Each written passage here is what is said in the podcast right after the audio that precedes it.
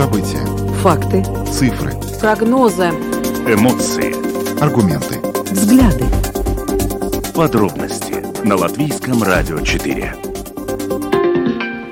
Здравствуйте, в эфире Латвийского радио 4, программа «Подробности», ведущие Евгений Антонов и Юлиана Шкагала. И в начале о тех темах, которые мы сегодня обсудим.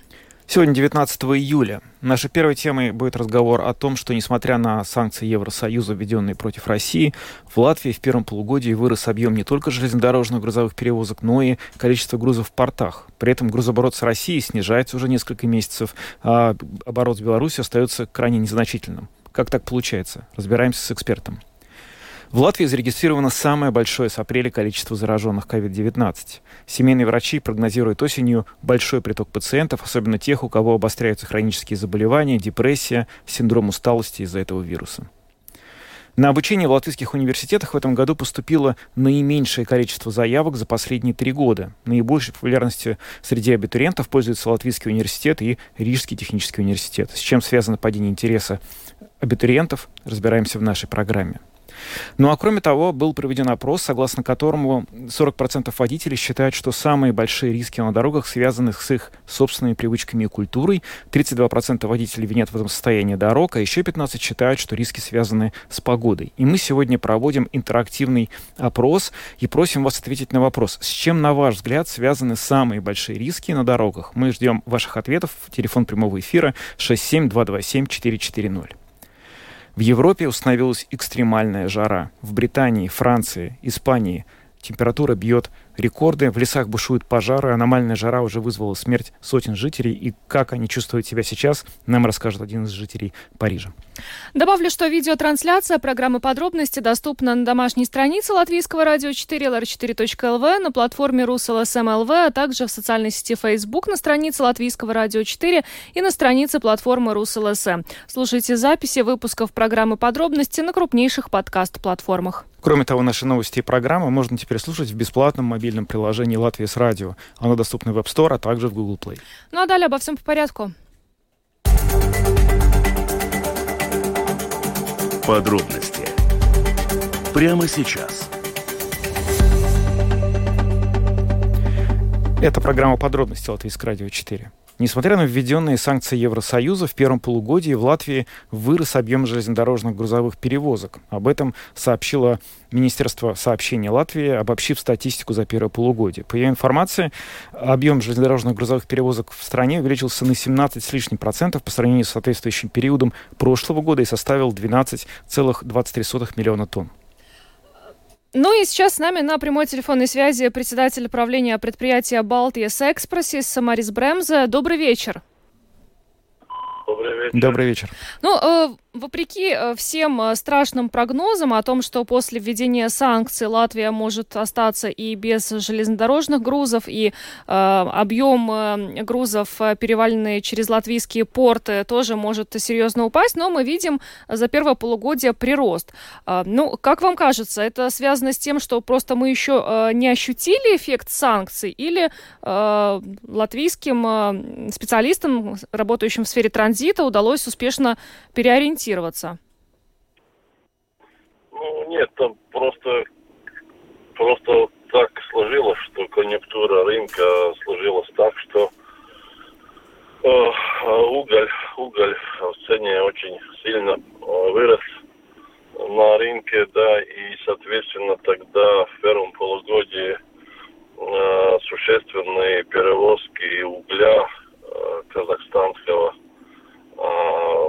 происходили до мая месяца включительно. А в июне и в июле это остановилось тоже, да, то есть, э, ну, казахский уголь все равно он должен ехать через Россию, да, и, и в принципе там, там э, не получалось э, ехать через Россию а казахстанскому грузоотправителям, поэтому, поэтому этот поток тоже, тоже закончился который давал вот этот прирост, про который вы говорите. И, соответственно, это и есть одна из там главных причин, почему вообще этот прирост э, такой по статистике появился, да. Так что с июня месяца там, э, если вы побрали бы отдельный июнь, посмотрели, то там совсем другая картина была бы. э, не очень такая радужная, радужная да. Э, как, как будет дальше, там, ну, сейчас ну, трудно давать какие-то оценки. Ну, просто невозможно никаких оценок давать. Э, в принципе, все, что связано с перевозками по с востока на запад, э, в этой традиционной бизнес-модели, это, ну, все, все, в принципе, непредсказуемо сейчас, да, полностью. Mm-hmm. Такая вот ситуация сейчас на рынке. А вот вы упомянули, что поток грузов из Казахстана закончился буквально вот последние два месяца, но при этом мы видим, что по сообщениям ведущих европейских СМИ, что спрос на уголь в Европе остается очень высоким из-за проблем вот с газом и так далее. А почему так вышло? Почему мы больше не можем выступать как транзитная страна для грузов из Казахстана, для того же угля, например? Ну, потому что это зависит э, в очень большой мере от позиции российской железной дороги, которая может эти объемы согласовать, а может не согласовать, да. И это и есть главная причина, а, почему у нас прекратился этот поток, потому что грузоотправители не смогли договориться с российскими железными дорогами, чтобы, чтобы этот э, груз мог пересечь российскую территорию. Но, очевидно, э, российские железные дороги и впредь, э, учитывая всю геополитическую ситуацию, будут действовать подобным же образом? Ну, трудно сказать. Э, ну, не, не факт, что так, да, там э, все это меняется, да, и, и, в принципе, постоянно ведутся переговоры, и все-таки, все-таки нельзя сказать, что там однозначно никогда не будет ничего согласовано. Такого тоже нету. А, так что там все зависит от э, успехов наших партнеров в Казахстане в переговорном процессе. Угу. Так что там свои нюансы. Долгое время вот много надежд возлагали на транзит из Китая, транзит грузов из Китая. Был даже вот этот э, проект нового шелкового пути, он формально не закрыт еще, но тем не менее сейчас, конечно, э, много вопросов э, по нему. И вот вопрос к вам в этой связи. Насколько сейчас велик поток китайских грузов и вообще что с ним может происходить в перспективе? Ну, Балтийс Экспресс ну, вообще не связан с таким потоком. То есть у нас такого у нас таких перевозок нету. А, ну, может быть, э, ЛДЗ, Карго. Есть какие-то контейнеры с Китая, которые они везут. Но вряд ли, э, в принципе, этот поток в основном шел с Белору... ну, через Белоруссию, дальше в Польшу. А, или там, э, может быть, там что-то Калининградской области еще шло, да. Но, ну да, ну сейчас я думаю, что на данном этапе э, ну, то же самое, что с казахстанским этим грузом, да. Он и, то есть э, этот поток, я он так был мизерный, да.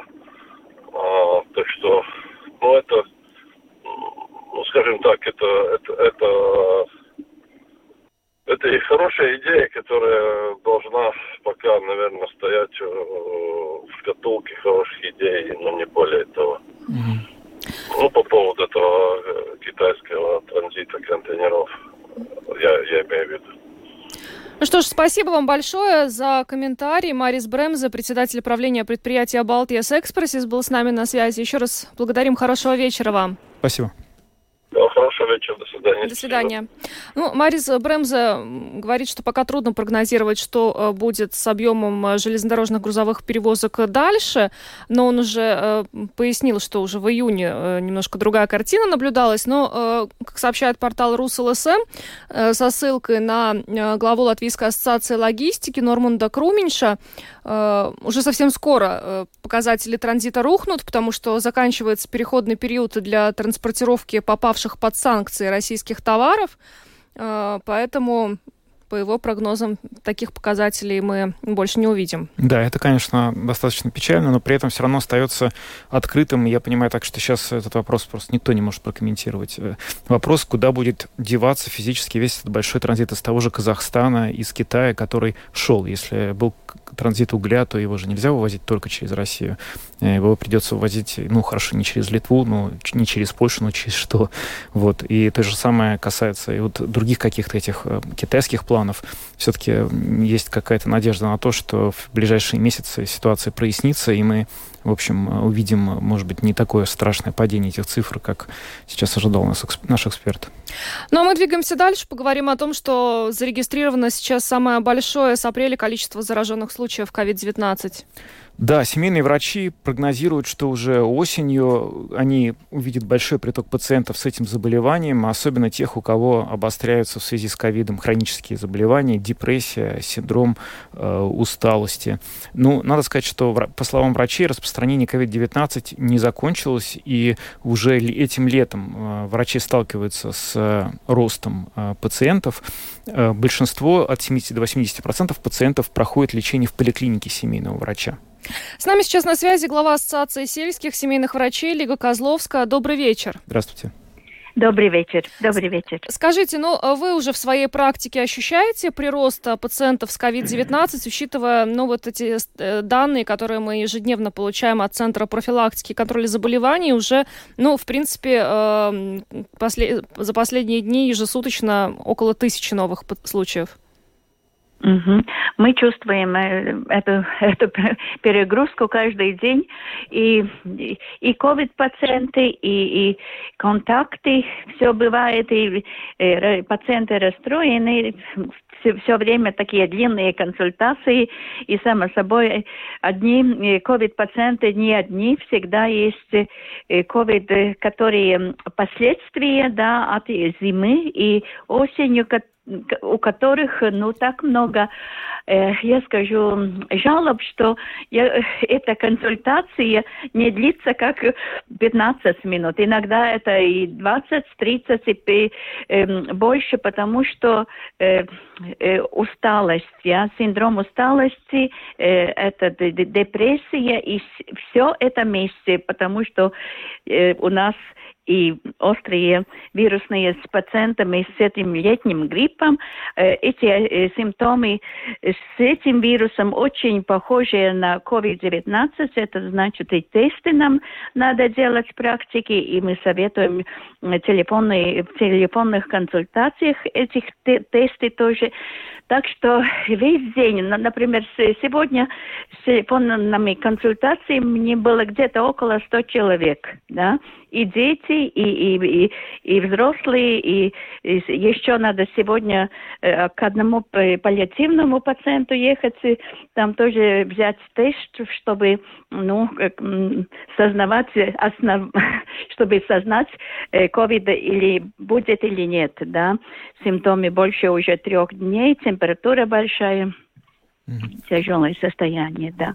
Ну вот э, многие эксперты отмечают при этом, что нынешняя вариация штамм вируса, эта вот э, разновидность микрона, она, несмотря на то, что она более заразная, она при этом такая более, что ли, щадящая. То есть после того, как человек заболевает этим штаммом коронавируса, он с меньшей вероятностью может попасть в больницу, менее вероятно тяжелые последствия. Это соответствует вашим вот ощущениям от того, что вот к вам приходят больные? Действительно, у них сейчас э, скорее эти, эти болезни проходят легче по симптомам, и они от них быстрее поправляются? Ну, в наших практиках э, семейных врачей мы это не чувствуем, потому что все равно легкая форма или, или средняя, все равно эти люди, эти пациенты к нам приходят. И нам надо эм, этот диагноз, эту тяжесть э, этой болезни уточнить. Э, и они все равно все волнуются. Э, очень много хронические э, больные, и они не знают, как этот ковид будет развиваться. И, как я говорила, почти и с эм, легким, легким степени этой болезни или среднем все равно люди страдают а последствия. Последствия очень, очень даже тяжелее, как сама болезнь. Э, но это длится, я как, э, как по-английски long COVID, длинный COVID, да, но он э, иногда не только месяцы, но и годы тяжи, ну, как сказать, длится. Так что я не могу сказать, что это лето у нас легче, я. хотя и министерство нам, ну, э, этого третьего работника, э, у которой, которые мы взяли, ну, этот э, период э, продлила, да, до 30 декабря, ну, многие-многие наши пациенты, многие наши семейные врачи уже отказались от третьего, потому что был закон, что только этот работает, этот, ну, этот пункт работает до 30 июня, да. Так что и есть, например, в моей практике, и одна опять заболела э, с ковидом, э, мой, мой работник, да, так что другим уже сразу надо работать э, над двойне больше, mm. да. Но вы так прогнозируете осенью... Нагрузка очень большая. Вы прогнозируете осенью существенный э, поток пациентов, да, с COVID-19, как я э, понимаю? Я, я у семейных, в практиках семейных врачей обязательно обязательно будет очень большая нагрузка. И это неправильно, что э, ну, министерство и кабинет министров не дали ну, этот э, э доплаты пандемии, ну вот э, есть и эти три месяца, потому что ковид не, не, не кончается в один день да. Ну, ну что теперь опять надо нам будет э, говорить э, с министерством, все эти рабочие группы. Ну, что поделать? Вот такое, такая у нас ситуация, но ну, работать очень много. И особенно еще плохо то, что эм, с 1 июля опять э, телефонные консультации может, э, может э, дать только семейный врач, не члены команды, да. Это значит, вот я теперь еще работаю, всем пациентам от, э, отзвоню, потому что закон но не дает возможности с 1 июля консультировать э, ну, так, в таком нагрузке да, ну, нашим членам команды. Вот вы упомянули, что довольно большое количество пациентов приходит к вам с симптомами длинного ковида, когда вот эти вот э, последствия этого заболевания продолжают ощущаться на протяжении какого-то продолжительного длительного времени, это месяцы, иногда даже годы, вы сказали. А вот от чего, собственно, зависит это? Вот э, по-прежнему ведь так и, и, и как-то непонятно, какие люди чувствуете симптомы долго, какие мало. У вас есть какое-то, вот, может быть, на основании анализа тех пациентов, которые к вам приходят, понимание, кто чаще сталкивается с симптомами длинного ковида, у кого это проходит тяжелее, да, а кто может переболеть и потом вернуться к э, нормальной жизни быстро и спокойно? Ну, само собой, страдают все, которые есть, э, так как мы говорим, мультиморбидные больные, у которых очень много э, хронических болезней, ну вот, например, и сахарный диабет, и сердечные болезни, бронхиальная, астма, например. Но другое, другая часть больных, и это и молодые люди, пациенты, которые переболели, переболели даже не, не так, так тяжело, но они страдают, как мы говорим, о последствиях депрессии. Я депрессия, и им эм, от чего я как практик вижу, э, они очень, те, которые много работают э, или ну, э, отдаленно, я с компьютером, например, во время, во время ковида, или, или, например, учителя, у которых очень большой, большой стресс, да, и, и эти тоже отдаленная учеба, которая была очень большая напряженность. Стресс – это один из самых таких больших факторов риска, чтобы был этот э, э длинный ковид. И, длинно, и, и, и, как я говорила, вот один из э, самых распространенных э, последствий – это синдром усталости, такой синдром, что человек просто не может работать я, нормально. И другой, э, другая – это депрессия, депрессия тяжелой степени, средней степени. Но вот, э, у нас э, вот это, я, я думаю, что это одно из самых главных факторов. Ну, я еще в завершении у вас хочу спросить, учитывая, что осенью у семейных врачей, очевидно, работы будет очень много, может быть, э, хроническим пациентам уже сейчас нужно как-то готовиться к осени, уже сейчас стараться э, в летний период посетить семейного врача, чтобы получить э, рецепты для каких-то медикаментов и так далее, пройти какие-то обследования, чтобы не было риска, что осенью он просто туда не попадет? Да, я обязательно советую и пожилым людям и, и, и пациентам все, все равно среднего возраста, также дети э, вот приходят уже, я приходят на э, профилактические осмотры и также на вакцинацию. Э, ну, это все обязательно все, все, как сказать, пациенты, ну, айцинаты. Но с другой стороны, то, что одна часть это осознавает, они ну вот эта нагрузка, плюс я, э, ну, для семейного врача и для практики, для команды это еще больше. Я, но я все равно, пока мы сможем, пока будем все время работать. Ну что ж, спасибо вам большое за интервью. Лига Козловская, глава Ассоциации сельских семейных врачей, была с нами на связи. Хорошего вечера вам, всего доброго. Вам тоже. До вам свидания. тоже.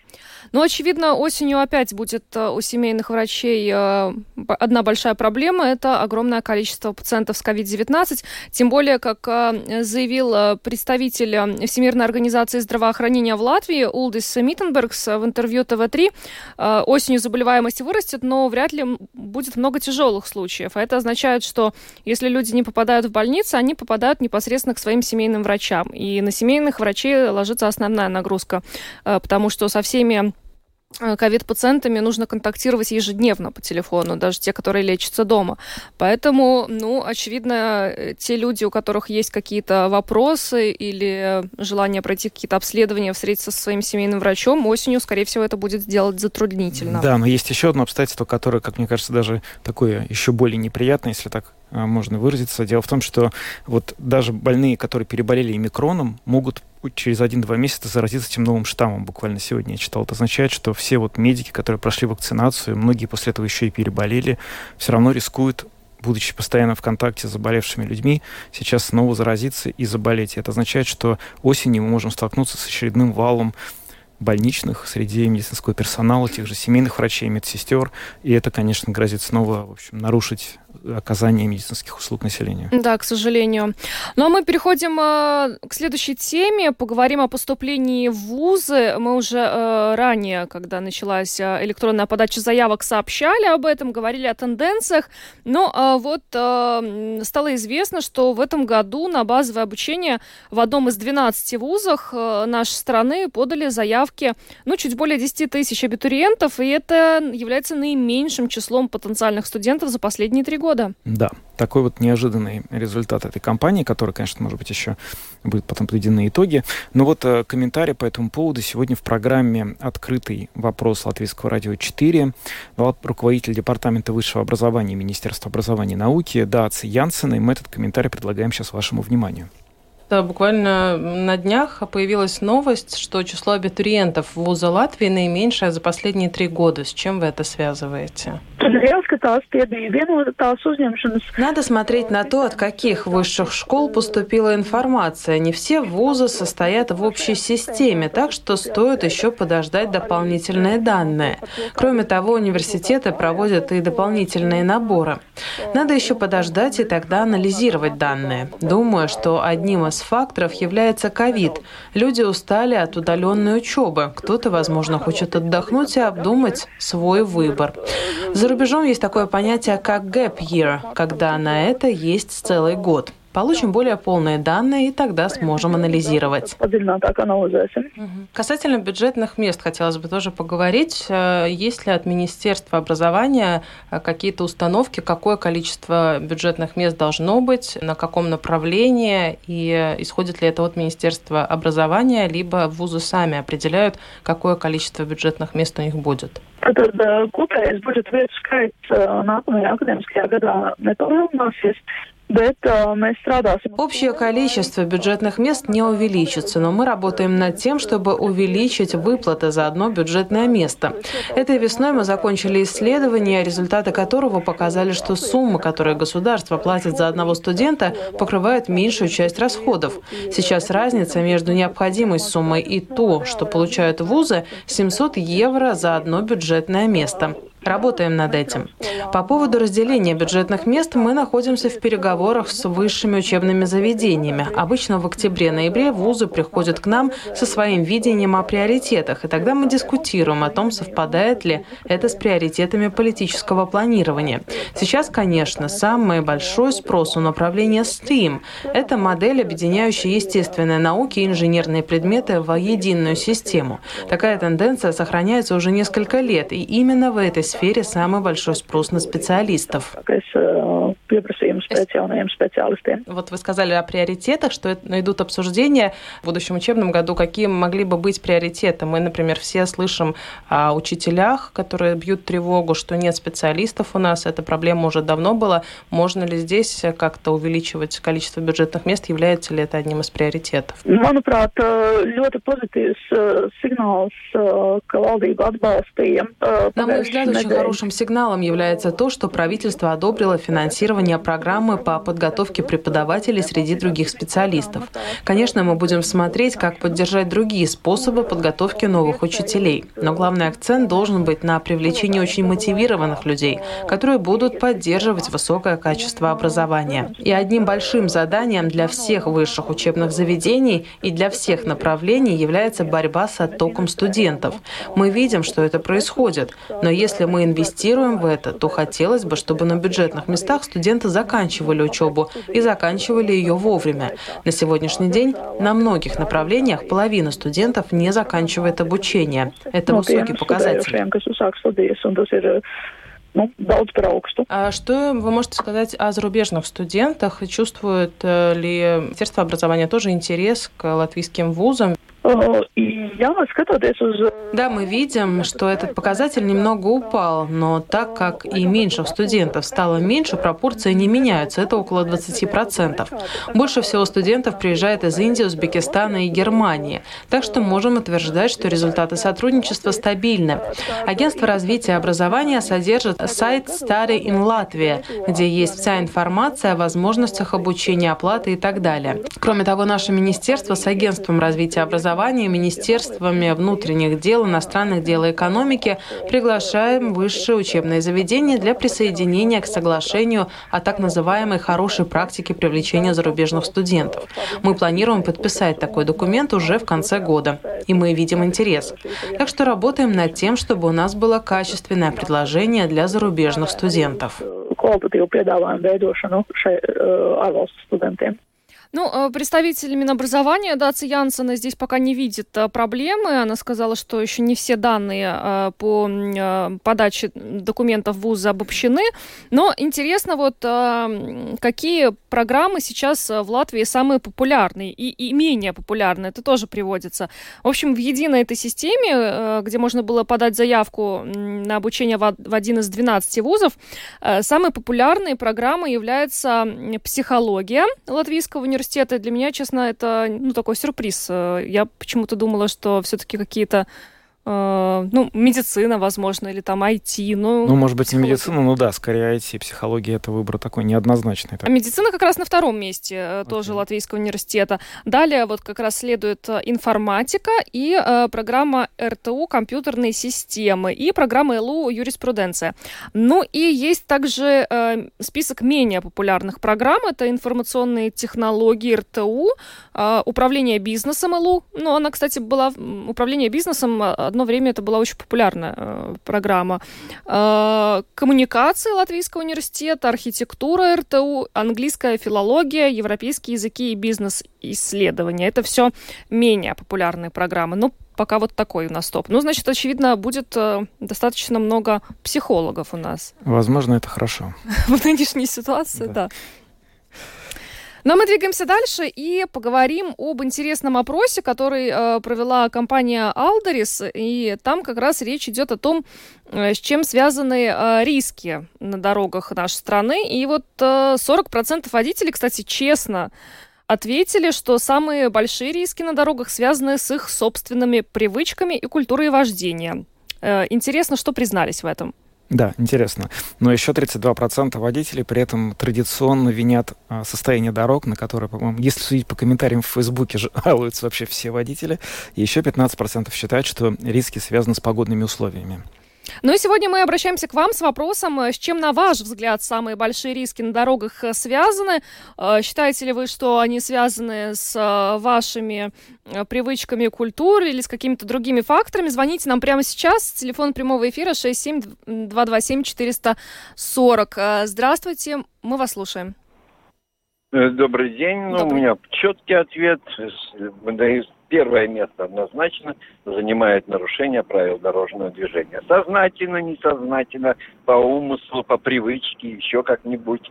Но это самая главная вещь. Развороты не там, превышение скорости, все случаи трагедий, аварий серьезных, все только с этим связаны. Остальное там незначительный процент дорожные условия неправильные, опять-таки неправильный выбор скорости плохих э, погодных условиях – это все равно наша, конечно, вина. Но там в правилах тоже прописано выбирать требуемую скорость, ехать с той скоростью, с которой ты можешь справиться в этих погонных условиях.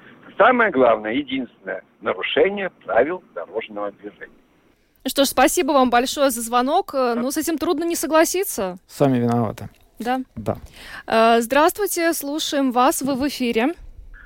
Да, здравствуйте. Вы знаете, я об этом уже целый час думаю, когда вы еще в начале программы анонсировали этот вопрос. Я как раз стоял на перекрестке, и вы буквально как будто вот вам сейчас репортаж из первых рук, вы как будто бы прямо в самое сердце, да, кольнули, потому что я одну вещь заметил. Э, Ее многие не замечают, но на самом деле она опасна и может вызвать или трагедию, ну или, по крайней мере, вещи. Понимаете, когда люди стоят около, э, ну, стоят на пешеходном переходе, обычно бывает так, вот все в своих гаджетах торчат, там, да, или там тыркают пальцами, да, и есть вот так называемый, как э, на, на природном уровне, вожак, который впереди физически находится, и если он, не дай бог, переходит э, вдруг, не дождавшись, пока загорится зеленый свет, за ним все как бараны идут. Я замечал это несколько раз. То есть я к чему призываю? Если вы стоите на пешеходном переходе, господи, да чего бы там не было, там, не знаю, миллион ты хоть там куда-то не перечислен, но если ты стоишь на пешеходном, просто тупо выключи или убери телефон в сторону и смотри вокруг, потому что вот этот вот животный инстинкт, он может привести к большой трагедии. Если вот этот дурачок первый двинется вперед, да, могут попасть многие люди под машину. Ну вот как-то так. Да, спасибо вам за звонок. Это очень интересно интересное наблюдение на самом деле. Ну да, но оно интересное, но при этом, в общем, винить пешеходов в том, что они стоят на пешеходном переходе, как-то неправильно. Нет, ну если один, например, ну, по- пошел, пошел непра- на неправильный пошел. сигнал э, светофора, ну, да. остальные по инерции тоже пошли, а первый, может, и не видел, на какой свет он начинает двигаться. Ну, в общем-то, да. Э, двигаемся дальше не успела я, к сожалению, э, поднять. 67-227-440, телефон прямого эфира. Продолжайте нам звонить. У нас сегодня вопрос к вам. Э, с чем связаны самые большие риски на дорогах? Как мы уже отметили, был проведен опрос, э, в рамках которого 40% водителей честно признали, что эти риски в основном связаны с их собственными привычками и культурой. Здравствуйте, слушаем вас. Добрый вечер. Добрый. Добрый вечер. В первую очередь по моему мнению, это отсутствие общей культуры вождения. А почему ее нет, этой культуры вождения? Ну, а вот ее нету, потому что у нас, к сожалению, подходят не с одинаковыми мерками к автоводителям, к велосипедам, к самокатам, к автобусам. Только вчера на Юрмальском шоссе на скорости 110 км в час меня подрезал рейсовый автобус. Угу. Понимаете? Как можно вот так вот взять и подрезать? Да, ну... Это рейсовый. Понимаете, вот поэтому общая культура, водители штрафуют за малейшее правонарушение, а велосипеды, самокаты делают все, что хотят. И от этого тоже э, повышается очень сильно аварийная ситуация. Недавно вот возле спицы на пешеходном переходе сбили электроскутер. Я видел, там стояла машина и полиция и скорая помощь. Тоже я уверен, что водитель, он не настолько виноват, потому что он не может увидеть все, когда выскакивает самокат или скутер, он не может остановиться на расстоянии в 2 метра. Ну что ж, спасибо вам большое за звонок. Да. Ну, электроскутеры это, конечно, отдельная история. У нас недавно была дискуссия на Латвийском радио 4 по поводу того, что делать, собственно, потому что, очевидно, имеющегося регулирования здесь недостаточно. Но, э, да, к сожалению. Двигаемся дальше. У нас много звонков. Здравствуйте, слушаем вас. Э, добрый вечер. Добрый. Э, по поводу дорожного движения. К сожалению, я не знаю, как в других городах, городах но в городе Риге отсутствие, тотальное отсутствие дорожной полиции. Их mm-hmm. просто нету. Когда когда-то они были, э, люди, которые ехали или которые переходили перекрестки, они присматривались и старались не нарушать. Сейчас водители совершенно спокойно проезжают на красный, едут по велосипедной дорожке Почака, как, как и мотоциклисты, никого нет, чтобы предотвратить. Так же, как скутеристы и велосипедисты. Угу. Большое спасибо. Спасибо вам. Спасибо. Кстати, тоже ну да, безусловно, это фактор, но все-таки э, почему люди нарушают правила? Потому что нет полиции, ну это такая логика. Ну полиция обычно останавливает. Ну она останавливает, да, безусловно. Наверное, это бы как-то ограничивало. Да, да. здравствуйте. Вас слушаем. слушаем. Здравствуйте. Добрый день.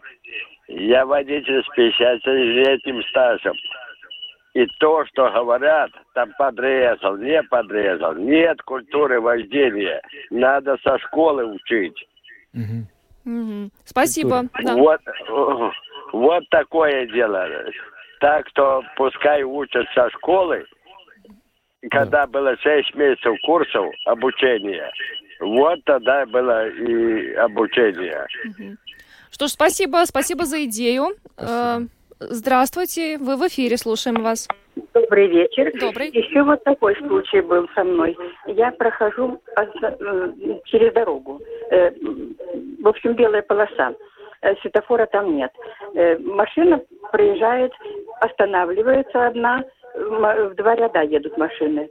Вот одна машина остановилась, а вторая машина, когда едет на всей скорости и чуть-чуть меня не сбила. Если бы я на шаг не отступила назад, я бы точно попала. Так что невнимание водителей, я так понимаю. Если машина остановилась, значит, пешеход, наверное, переходит, едущий, едущий, едущий должен знать. Да, кстати, у меня тоже так было. У меня тоже была идентичная ситуация, когда я переходила... Пешеходам тоже есть что вообще предъявить водителю. Да, абсолютно, потому что одна э, машина останавливается, а следующая уже в дальнем ряду едет и не останавливается, хотя она видит, что справа от нее машина остановилась. Да, резко останавливается, когда не всегда успеваешь. Угу. Ну, еще пару звонков примем. Здравствуйте. Да, добрый вечер. Добрый. Ну, моя ситуация, лично я, тоже большой стаж у меня есть, как говорится. Мы слишком соблюдаем правила. Вот у нас есть 50 ограничений. Почему мы едем 45, 40? Из-за этого получаются пробки. Соблюдайте правила. Ну, написано 50, но едьте 53. И это часто. И на трассе такое есть, и в городе, и резкое торможение. Ну, слишком соблюдать правила очень. Это лично мое мнение нельзя. Я, допустим, у меня есть принцип мой – если я нарушаю, чтобы никому не мешать.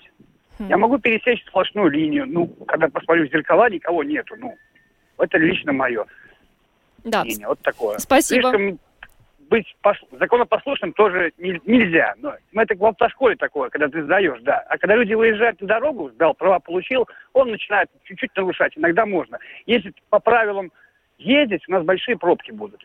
Часто вот еще один нюанс есть. Есть пешеходный переход ты поворачиваешь, допустим, направо, пешеходный переход здесь, а машина останавливается за 3 метра до него. И я не могу налево поехать. Это часто такое встречаю. Ну, подъедь ты до пешеходного перехода, непосредственно перед ним стань, чтобы другие машины могли дальше проехать со своего ряда. Угу. Вот как бы так. Да, спасибо. Спасибо за звонок. Да. Э, очень разные у нас были Необычная, да, палитра мнений, но все-таки хочется вот э, к последнему мнению добавить, что, безусловно, во-первых, мы призываем всех соблюдать законы правил дорожного движения, не пересекать никакие сплошные линии. Латвия входит в тройку стран Европы, э, лидирует с конца по наибольшему количеству смертельных исходов ДТП. Это очень плохая статистика, и она происходит не потому, что люди идут медленно, а наоборот.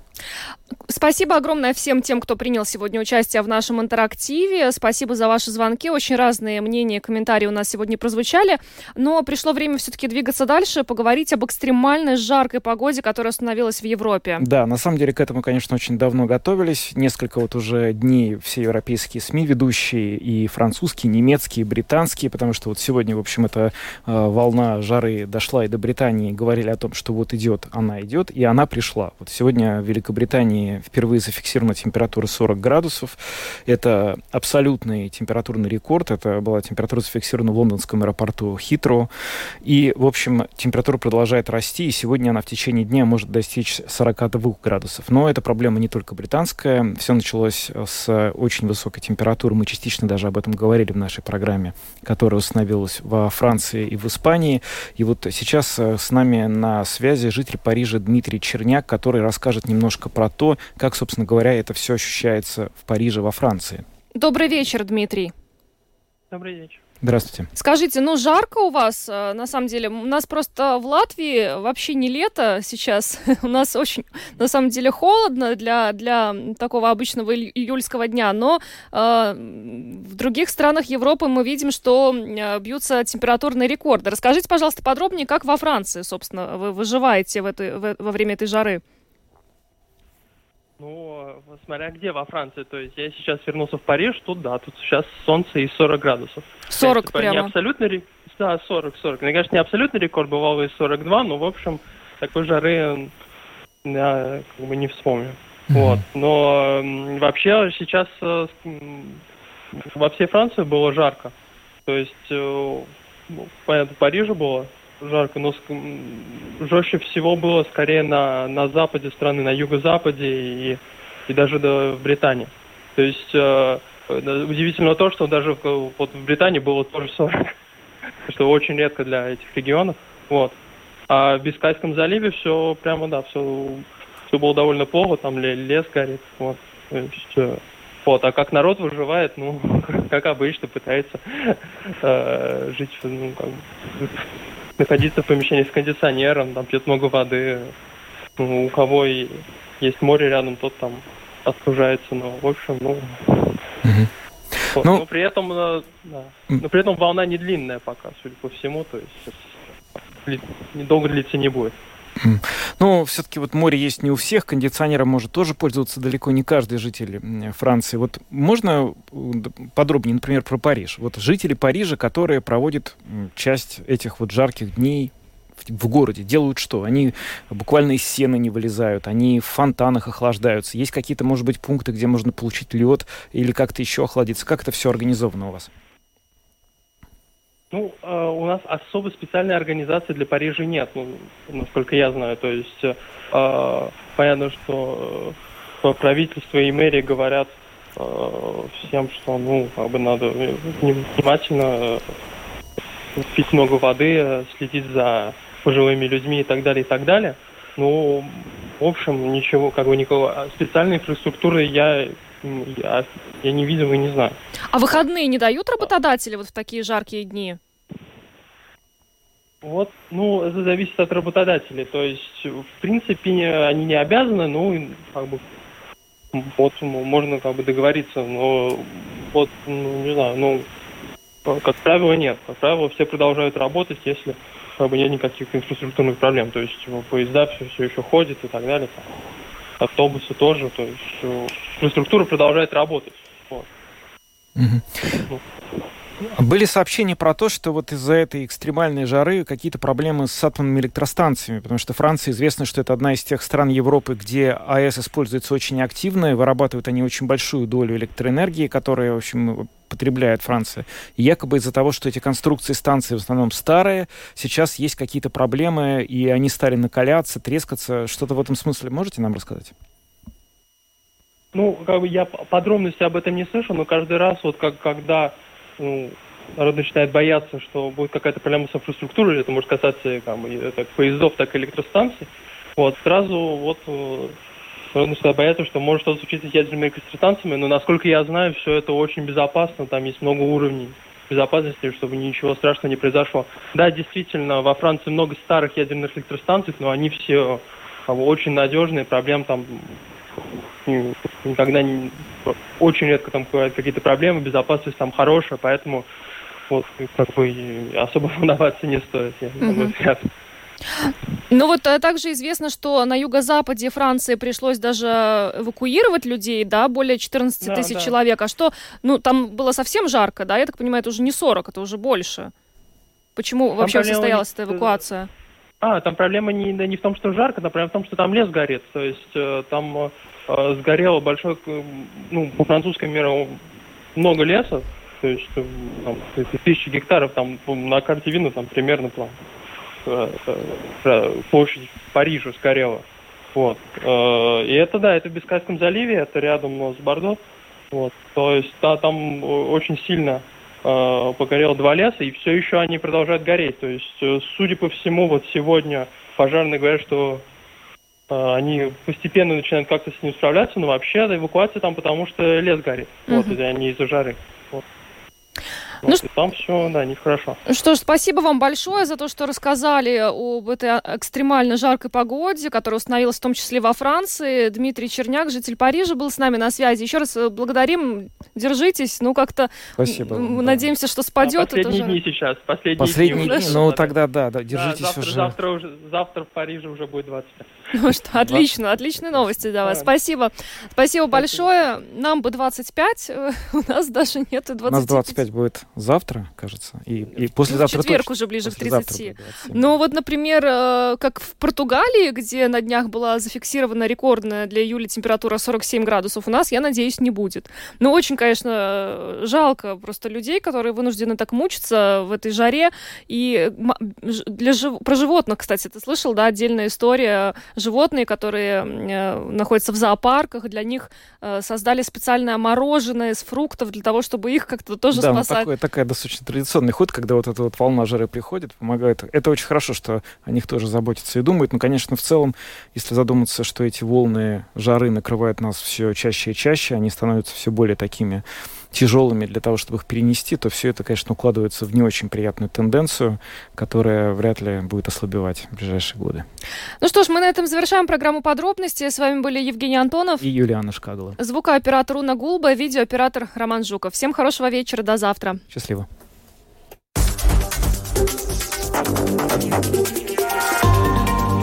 Латвийское радио 4. Подробности по будням.